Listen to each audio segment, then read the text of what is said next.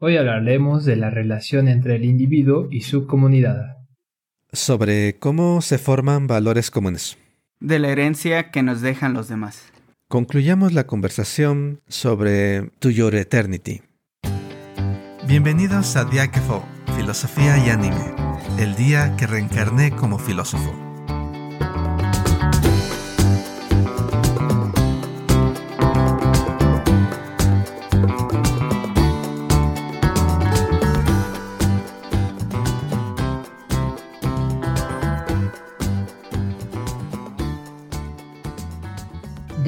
Visto en carne de nuestro protagonista Fushi la importancia de la interacción del individuo con el mundo y cómo se da una transformación gracias a su entorno. También hemos hablado sobre la relación de Fushi con los sujetos que lo rodean y cómo esto genera un impacto sobre su identidad, además de que se da una relevancia para quienes están cerca de él. Bueno, pues hoy ampliaremos el círculo y veremos cómo se da esta relación pero en los términos más amplios posibles para el individuo, que es la relación entre individuo y sociedad. Trataremos de ver de qué manera la sociedad constituye a los individuos y viceversa. Para dar pie al tema de hoy, creo que podemos comenzar identificando el papel de la continuación y de las, de las esperanzas y de los sueños como forma de una herencia que permite ir construyendo la sociedad. Bueno, pues yo soy Javier y hoy me encuentro acompañado por los estimados Eduardo y Aquiles, con quienes vamos a comenzar esta deliciosa charla. Y bueno, ¿qué opinan muchachos acerca de estas cuestiones, la relación individuo-comunidad y cómo los deseos y las esperanzas forman parte constituyente de ello? Pues sí, este es un tema que se ve muy claro, Javier, como tú decías, sobre cómo se forman las comunidades y sobre cómo formamos un sentido de comunidad en relación justo con lo que decías de la preservación de deseos y sueños. Y creo que aquí otra vez, ya lo hemos mencionado antes, pero Fushi, el inmortal que va por largos periodos de tiempo adquiriendo distintas formas, literalmente también va adquiriendo distintos sueños y va heredando muchas veces el mismo sueño que tenía la persona con la que ha convivido sobre esta herencia a lo largo de generaciones.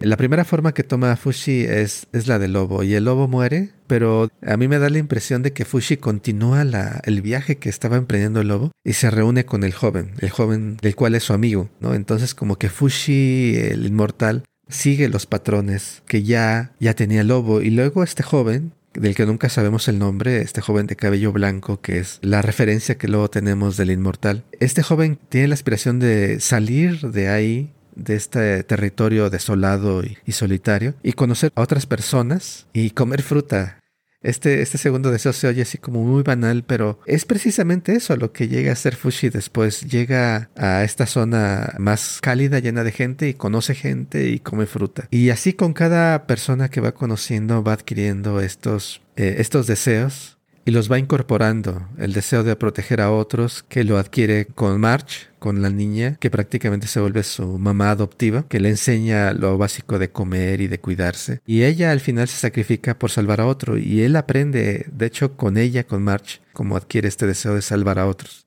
Y así con cada uno él va preservando esto a nivel individual, pero yo creo que es una buena imagen de cómo los seres humanos vamos acumulando una serie de aspiraciones y de deseos que vamos dejando a los que siguen y que también tomamos de los que vinieron antes de nosotros. Es una acumulación de, de formas de ver al mundo, de formas de valorarlo y de ahí surgen cosas interesantes, ¿no? Porque surgen lo que llamamos tradiciones, podemos pensar o se ha dado en pensar que luego la tradición o lo que viene de antes son cosas que nos limitan o cosas que mm, son problemáticas porque nos prohíben, sin sentido realmente. Pero yo veo aquí en esta historia de Fushi que estas cosas que heredamos de otros, pues realmente son formas que heredamos porque nos ayudan a enfrentar el mundo, nos ayudan a, a, reusar lo que otros han usado antes que nosotros y a formar formas de trabajar juntos y de pensar juntos también. No todo es desventaja cuando hablamos de valores compartidos o de tradiciones. Y bueno, yo empezaría por ahí.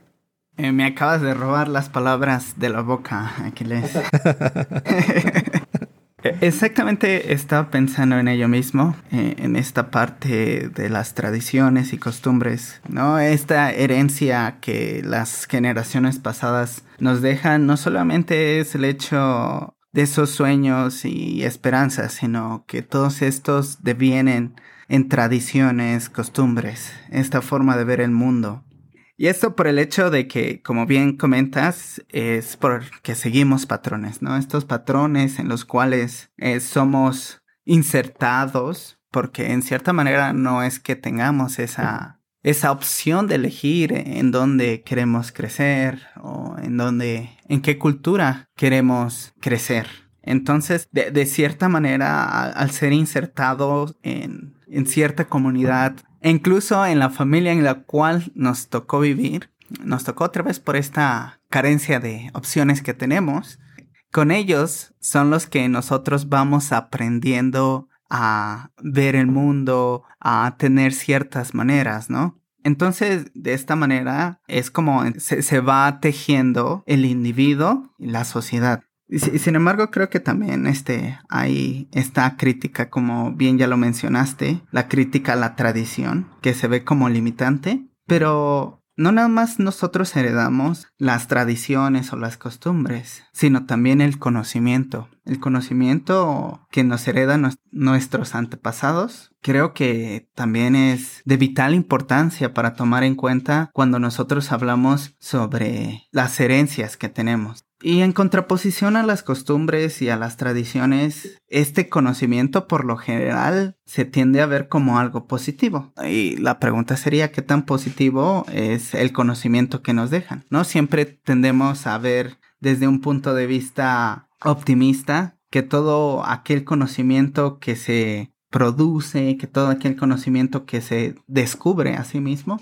es beneficioso para el ser humano la pregunta sería, ¿es todo conocimiento, es toda herencia un bien para, para nosotros? Y pues ciertamente es una cuestión que puede generar bastante interés y que se conecta con esta idea de la continuación de los deseos y de las esperanzas al futuro. Que justamente tenemos deseos porque sabemos que ciertas acciones pueden llevar a ciertas consecuencias. Y bueno, en ese sentido me gustaría plantear, por ejemplo, qué pasa cuando se modifican esos deseos y esas esperanzas. Hay un personaje que peculiarmente me parece que representa esa modificación y es Machi, que ya mencionaba Aquiles, quien bueno, ella tiene el deseo de crecer, de ser mamá, de no ser en lo que está predestinada, ¿no? Y bueno, que además se decide de un día a otro. Y, y bueno, si cumple con su designio, entonces no va a poder ser todo lo que ella desea, ¿no? Pero ¿de qué hay detrás de ese designio? Pues el deseo de todo el pueblo, el deseo de que eh, la bestia que asola el pueblo no desate su furia, ¿no? Que, bueno, en este caso es representada como un oso, pero viendo con detenimiento la serie comprenderemos que la gran bestia que asola el pueblo es otra. No voy a decir cuál porque sería spoiler, pero por ahora nos quedaremos acá. Pero bueno, no solo vemos en Machi cómo hay una ruptura del deseo del pueblo por otro tipo de deseo que es un deseo más personal. También vemos en Bubu como su estatus, que es el de un niño pobre, eh, alguien que no tiene como la sociedad parecería que no tiene cuidado de él, eh, rompe con ese esa forma de que se le piense alguien que quizá no no tendría que ir o llegar más allá de cierto punto y termina relacionándose ¿no? con, con más personas y, generando lazos que hacen que, que lo cuiden, ¿no? Creo que un caso particular y que evoca ya de manera contundente a la relación que tiene la sociedad, los deseos y el enfrentamiento entre, entre el deseo de la comunidad y el deseo individual es el caso de la niña Tonari, quien, bueno, en un principio se presenta como quien hace todo lo posible para poder escapar de su comunidad, que es una comunidad horrible además, una comunidad carcelaria, pero que al final del día descubre que no puede escapar de su comunidad, ¿no? Y al final sus deseos más profundos se traslapan, se combinan con el deseo de la comunidad que de alguna u otra manera están buscando pues lo mismo, aunque quizá con caretas diferentes o, con métodos diferentes, ¿no? Que es como apuntar hacia una especie de fin común. Pero bueno, dejaré un poco por acá el, tema por si quieren compartir algo más o seguimos avanzando en la charla. Pienso lo que acaban de comentar ambos, Javier y Lalo, y, me pregunto si Fushi es lo que es por quienes conoció. y por el orden en que los conoció, si hubiera nacido o hubiera conocido a otras personas, ¿qué clase de individuo sería Fushi?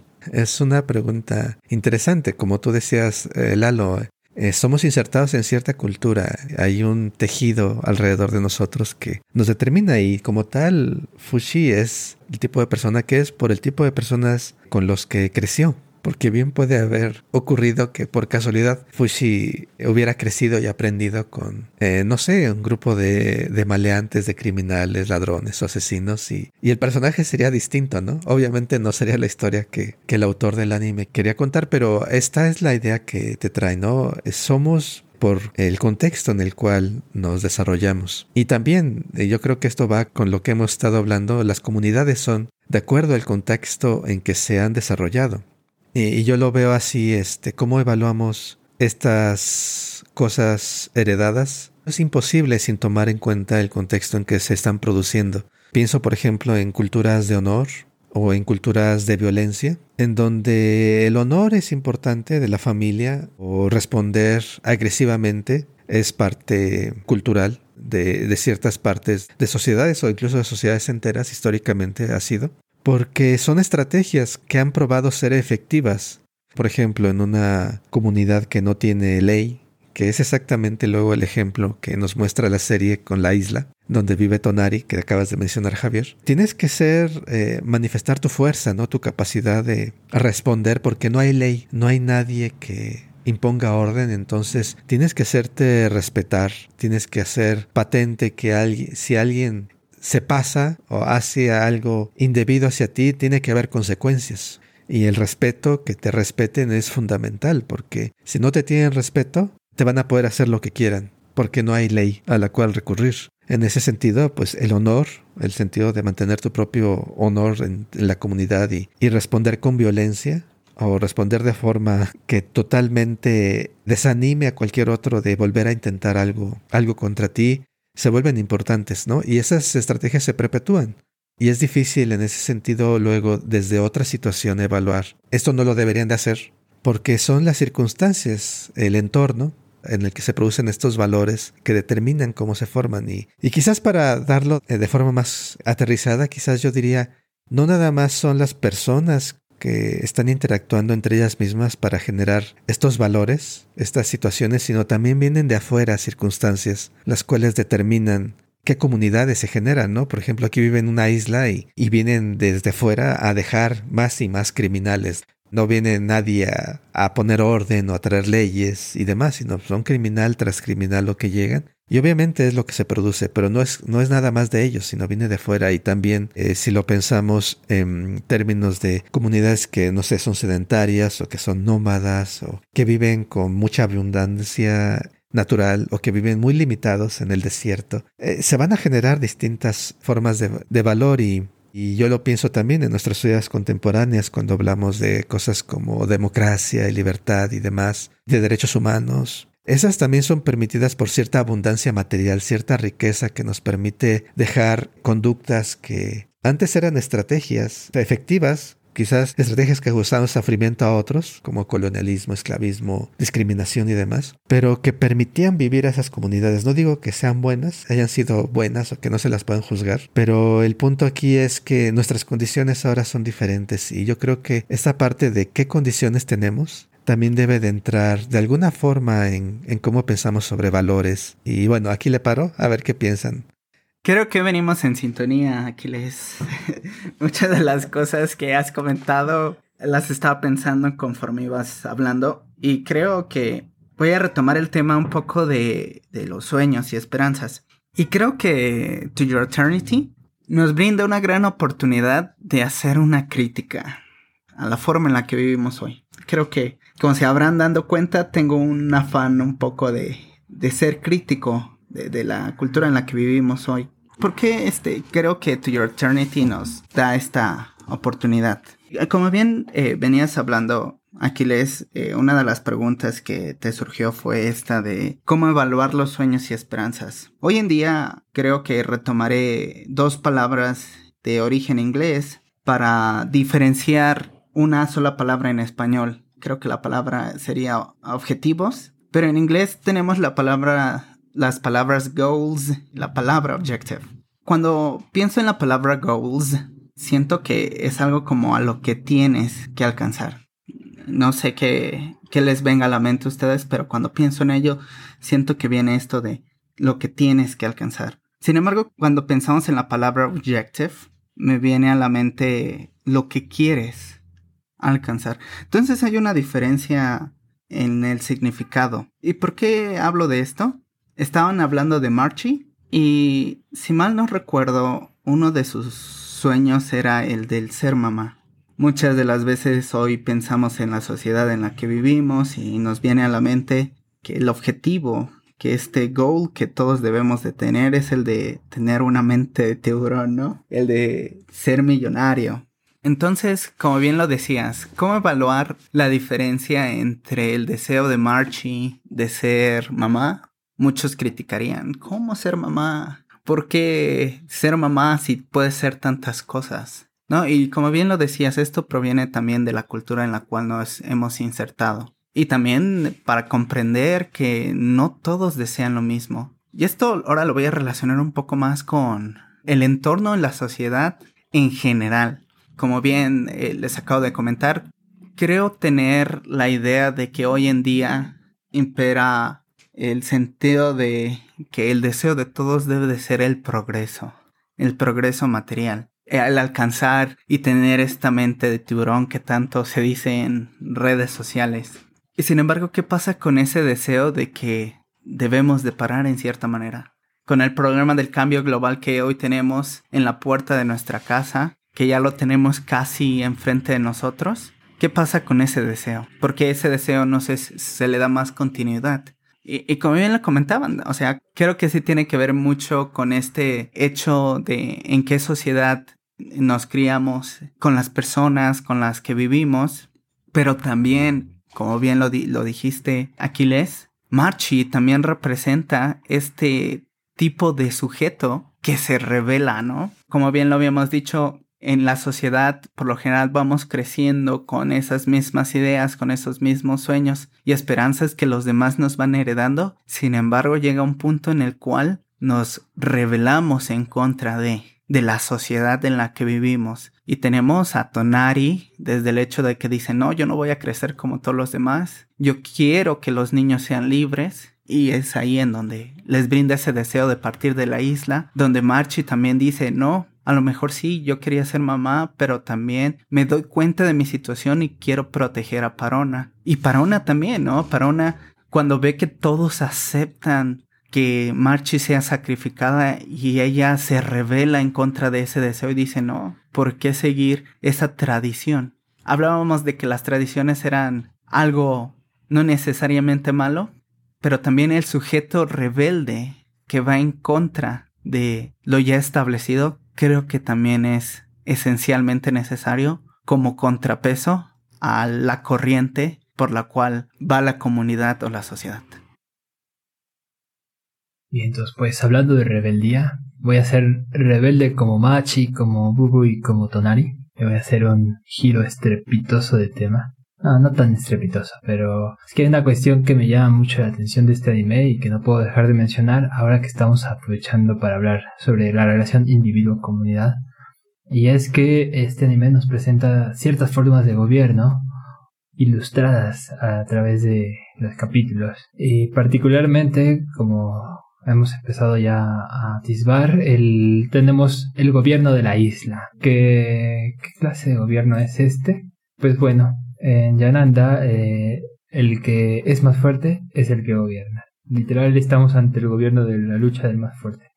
Y bueno, sabemos la dinámica, ¿no? Que hay una batalla eh, dentro de un coliseo y el que gane el torneo se va a convertir en el jefe de la isla y bueno, va a tener como el derecho de mandar a todos. ¿Qué pasa ahí? Bueno, que el gobierno no es constante para nada, ¿no? Y eh, que termina en que siempre asesinan al, al gobernante en turno.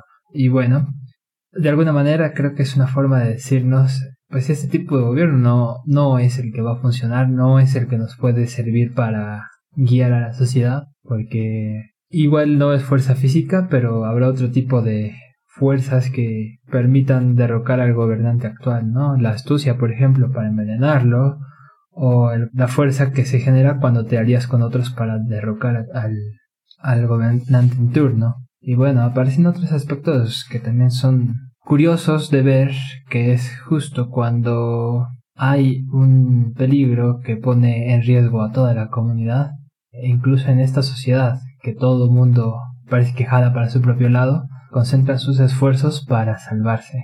¿No? Eh, ante la catástrofe, pues bueno, viene la unidad. Es curioso, es interesante. Y creo que eso empieza a dar pie a otro tipo de, de gobierno, uno que visualiza Tonari sin darse cuenta. Al principio, ¿no? Porque eventualmente es muy consciente de ello. Pero antes de pasar a eso, también quería señalar otra forma de gobierno que es súper interesante y que aparece aquí en, en este anime. Y es eh, el gobierno teológico, quizá lo podemos llamar así, o que tiene sus esfuerzos centrados en la sacralidad. Encuentran la salvación de la comunidad a partir de un objetivo que sería cuidar lo que es sagrado. Y en este caso, pues, ¿qué más sagrado que el inmortal, no? Aquel que después de tantas lanzas y hachas y golpes y todo lo que se imaginen que le hayan clavado al pobre, sigue en pie y, y pues bueno, en ese caso Fushi se convierte en icono de lo sagrado y aparece este personaje malévolo pero magnífico a la vez que ya habíamos visto en el arco de Machi. Hayase se presenta nuevamente, pero ahora con deseos de preservar eso que es sagrado y aprovecha el furor del momento, eh, el hypeo de toda la gente dentro de este coliseo para volver este icono de lo sagrado a Fushi y convencerlos de que la mejor forma en que puede construirse esa sociedad es a través de cuidar lo que es sacro, ¿no? y parece que todo el mundo está convencido, ¿no? Y todos se van a unir para ello. Es más, parece que están formando un ejército para que todo el mundo empiece a adorar eso, que es sagrado, ¿no? Es una forma interesante también eh, de cómo dirigir una comunidad. Sin embargo, bueno, podemos apuntar como muchas cuestiones inconvenientes alrededor de esa figura, ¿no? Y esa forma de gobierno. Para empezar, hay una descarada manipulación y bueno, ahí también hay deseos, ¿no? Es curioso como en este caso los deseos de la comunidad, que sería como buscar ese fin común hacia el cual, por el cual tenga sentido moverse, se mezclan con los deseos de esta villana por preservar en carne propia lo, lo sagrado, ¿no? Ella está convencida de que Fushi es especial y, y la va a llevar a ella misma una especie de no voy a decir salvación porque no es lo que está buscando, pero más bien como conectarse con lo sagrado, ¿no? Y, bueno, es buenísimo. Pero ah, de esta de esta situación tan bizarra, porque se llega a poner bizarro, aparece Tonari con toda su voluntad, con todo su deseo, pese que había tenido una salida, pese que podría haber terminado como muy alegre sus días en cualquier lado.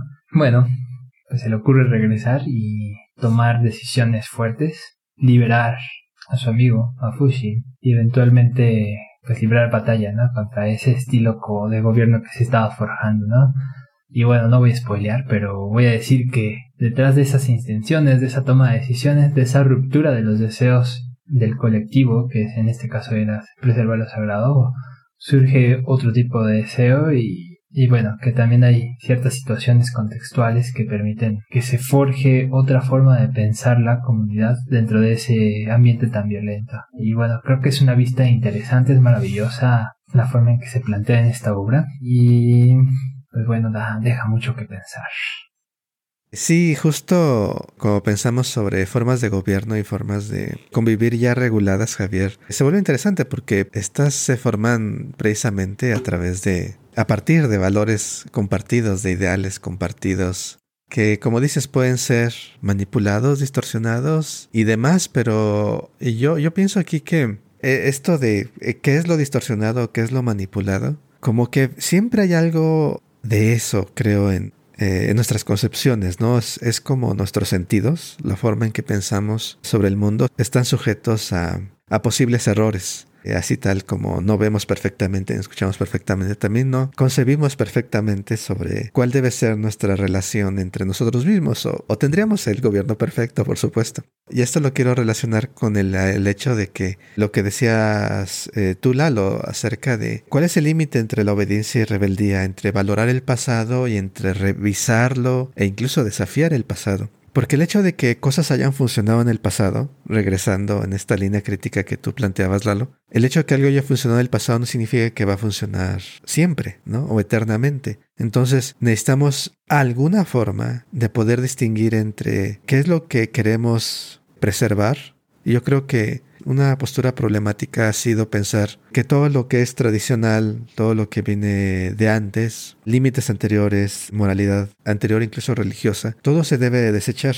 Eso es problemático porque podremos estar descartando cosas que tienen razones profundas, no nada más de manipulación o de poder, sino de cómo somos frente al mundo. Pueden estar capturadas en esas tradiciones y en esas valoraciones. Y lo que hay que capturar es lo que hay de fondo, quizás no la forma, por ejemplo, posiciones tradicionales como el rol de la mujer o el rol del hombre o el, la misma idea de hombre y de mujer. Podemos decir, vamos a revisarlas, pero la forma que tienen tiene una razón de ser que habría que explorar y determinar cómo desentrañamos, cómo investigamos y separamos lo que es útil de esas formas tradicionales y las ponemos, las transformamos de acuerdo a nuestras situaciones actuales. Y en qué momento es la rebeldía, este cambio hacia lo rebelde, hacia la exploración individual, debe de coexistir con esta preservación de lo antiguo. Entonces, trazar esta línea, o no más que trazar la línea, yo creo que es trazar la interacción entre ambas cosas, entre la obediencia y la rebeldía,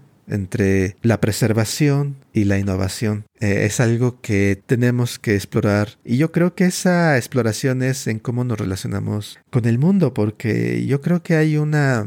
Hay un mundo allá afuera que ha determinado la forma en que sentimos como especie, la forma en que pensamos como especie.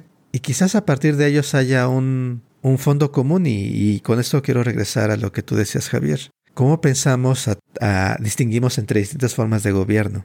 Qué es lo que quieren alcanzar los gobiernos. A final de cuentas, ¿cuál es el propósito del gobierno? Porque los gobiernos los hemos pensado como normalmente como algo entre personas, ¿no? Algo que se decide entre humanos. Y cuando llega la situación de que necesitamos colaborar con otras culturas, colaborar con otras comunidades, encontrar formas de trabajar juntos para problemas que afectan a todo el mundo, como cambio climático, creo que es el problema por excelencia, podríamos empezar a pensar sobre gobiernos no como una relación nada más entre comunidades humanas o entre individuos de una comunidad humana, sino como un problema entre la relación entre la especie humana y el mundo.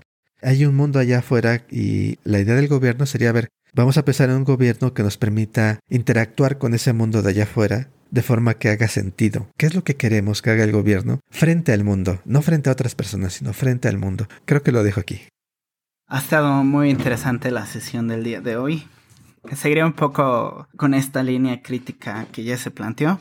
Bueno, yo, los invitaría a pensar a nuestros escuchas aquí, Aquiles y Hav. ¿Cuál es la noción que nos hace pensar, como bien ya dijiste, Aquiles, que todo lo que es costumbre debe de ser desechado? Al menos yo lo encuentro y a lo mejor pensaremos que es una respuesta ya bastante trillada. Esta es la noción de progreso, ¿no? Todo lo que tiene que ver con, con el progreso entendida como este devenir constante de las ideas y de la creación de nuevos objetos, de nuevos conceptos, de nuevas ideas que nos hagan modificar nuestro entorno a beneficio propio. Creo que muchas de las veces esto este mismo concepto lleva en sí su pecado, ¿no? Y por ejemplo, yo, a mí me gustaría preguntarles a todos, eh, relacionándolo con esta idea de las esperanzas y los sueños y con el del progreso, ¿ustedes qué piensan? ¿Creen que sería realmente útil llevar la ciudad a los pueblos? Para aquellos que no son de América Latina, América Latina tiene muchos pueblos en selvas o en lugares donde hay muchas, muchos árboles. La pregunta sería, con esta idea de desechar todas las tradiciones, todas las costumbres, todas las ideas que son viejas, ¿creen que sería realmente útil y necesario el llevarles progreso, civilización, ciudades, carros a, los pueblos. Entonces, este, creo que, como bien lo comentó Aquiles, que sí se necesita tener un criterio más amplio sobre qué cosas se deben de seguir haciendo y qué otras cosas se deben de cambiar. Retomando una idea de Javier, creo que estamos en un momento en el cual una catástrofe a nivel mundial nos puede unir más, ¿no? El problema también sería cómo hacer que este sentimiento que tenemos, este sueño y esperanza que hoy en día muchos tenemos, perdure. ¿Cómo no pensar que en unas dos, tres décadas este sueño vaya a desaparecer? Que gracias a la tecnología no se evite el cambio global, pero se encuentren maneras para sobrevivirlo, que creo que sería lo peor. ¿Cómo pensar que lo que hoy nosotros planeamos pueda seguir existiendo? Creo claramente el individuo tiene una gran participación en ello y con ello eh, los invito a pensar y a reflexionar en la siguiente pregunta. ¿Ustedes qué acciones creen que debemos de llevar hoy en día para que esos sueños y esperanzas del hoy se vean reflejados en el futuro. Bien, me parece que hoy andamos inspirados y, a por todo. ¿Qué inspiraciones nos deja esta serie tan interesante y trepidante llamada Fumetsu no Natae? En lo personal me inspira tristeza, yo diría, pero es retierna, ¿no? Y además hay personajes bien bonitos como Machi. Pero bueno, fuera de eso, se dan cuenta cada arco y hacia el final, sin hacer spoiler, puedo decir que el final es inesperado. Es algo que uno diría, bueno, pudo haber terminado más alegre toda la cosa. Pero bueno, terminó como terminó y está bien. Qué bueno que la autora decidió hacer lo que, que hizo con su anime. O bueno, originalmente manga, eventualmente anime, no importa. Y sin embargo, pese a ese sentimiento que pueda despertar el ver esta serie, que es como, pues las cosas no salen como esperamos, algo que me encanta es que siempre quedan abiertas las puertas para cosas venideras. Y bueno, lo podemos ver en nivel social. Eh, en el caso de la isla, queda la puerta abierta como para un futuro que no sabemos si van a salir las cosas bien o si de nuevo va a haber caos y destrucción. Pero por lo menos lo van a intentar. En el caso particular de Fushi, él sabe que su destino es vivir eternamente, pero pese a la soledad que pueda traerle eso, parece como que está dispuesto a enfrentar ciertas cosas. O sea, el final nos dice, bueno, no se va a quedar como una piedra nuevamente. Seguirá. Igual es difícil no decir más sin spoilear. Así que no iré más allá de eso. Pero bueno, espero que también hayan disfrutado mucho de esa experiencia que nos deja esta bonita serie. Igual en tono curioso, les dejo la pregunta. ¿Y ustedes cuál piensan que podría ser la mejor forma de organización social? Sí, es una serie, Javier, como dices, con un tono melancólico quizás por la escala con la que Fushi Inmo eh, se enfrenta al mundo, una escala que supera a la de todos los individuos y yo creo que eso debe dar una idea a nuestros oyentes que no hayan tenido oportunidad de ver la serie del tipo de, eh, de, melancolía de la que estamos hablando aquí. Pero como dices, también es una, algo de esperanza. Hay un mensaje de esperanza. Es, está la idea que ya hemos mencionado antes de que la vida sigue. Eh, la vida sigue luchando por continuar y, y dada toda su éxito hasta ahora, no hay razón para perder confianza en ella. Y yo creo que por ahí está, en este optimismo, en esta perspectiva, más bien en esta expectativa de que haya un futuro, es algo que se me ocurre como algo compartido, no nada más entre todos los seres humanos, sino entre toda la vida. Toda la vida está proyectándose hacia el futuro, quizás no pensando en el futuro o teniendo sueños y deseos como los seres humanos los tenemos, pero la capacidad de tener sueños y esperanzas, sueños y deseos, vienen de algo, o sea, vienen de una historia. No es algo que aparezca, que surja en su totalidad de cuando aparece la humanidad, la especie humana es algo que emerge del, yo pienso, del mismo proceso de la vida, que está tratando de perpetuarse, está tratando de llegar al siguiente momento. Y ese movimiento hacia el futuro, yo lo veo como este punto de unidad, de encuentro de la vida. Hay unidad en esta proyección común hacia el futuro. Obviamente, a veces entramos en conflicto,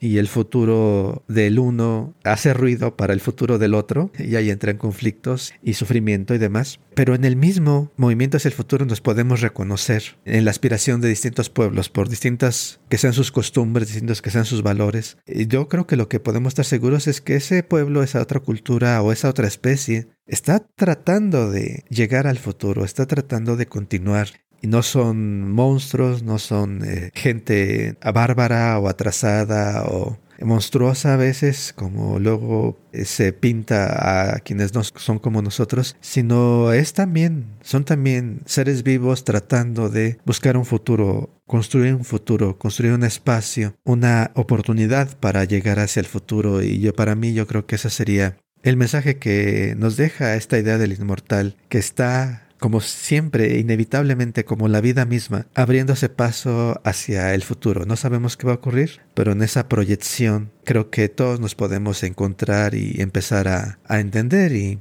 para concluir mi comentario sobre esta serie es, bueno, ¿ustedes qué piensan sobre nuestras esperanzas a futuro? ¿Creen que haya un futuro? Y esta es una pregunta diferente a la que quizás estaba implícito en lo que decías, Lalo, porque no es cuestionar la idea de progreso. ¿Qué piensan sobre las perspectivas a futuro? ¿Creen que podamos continuar? ¿Creen que la especie tiene, nuestra especie, los seres humanos, tenemos posibilidades de salir adelante? En lo personal, quiero hacer una nota aquí de que creo que es importante mantener este optimismo de posibilidades a pesar de que las cosas puedan verse oscuras o problemáticas, incluso sin esperanza, dada nuestra situación y cultura actual. Yo creo que es importante mantener esa perspectiva de que la vida ha llegado hasta aquí y dado esa persistencia de la vida, tener fe en el futuro es viable, no por nuestras posibilidades como especie, como seres humanos, sino por nuestras posibilidades como seres vivos, como seres vivos somos más. Y como seres vivos yo creo que hay esperanza, pero como siempre esperamos a ver qué piensan ustedes. Espero que hayan disfrutado de este nuevo episodio que estuvo bastante interesante.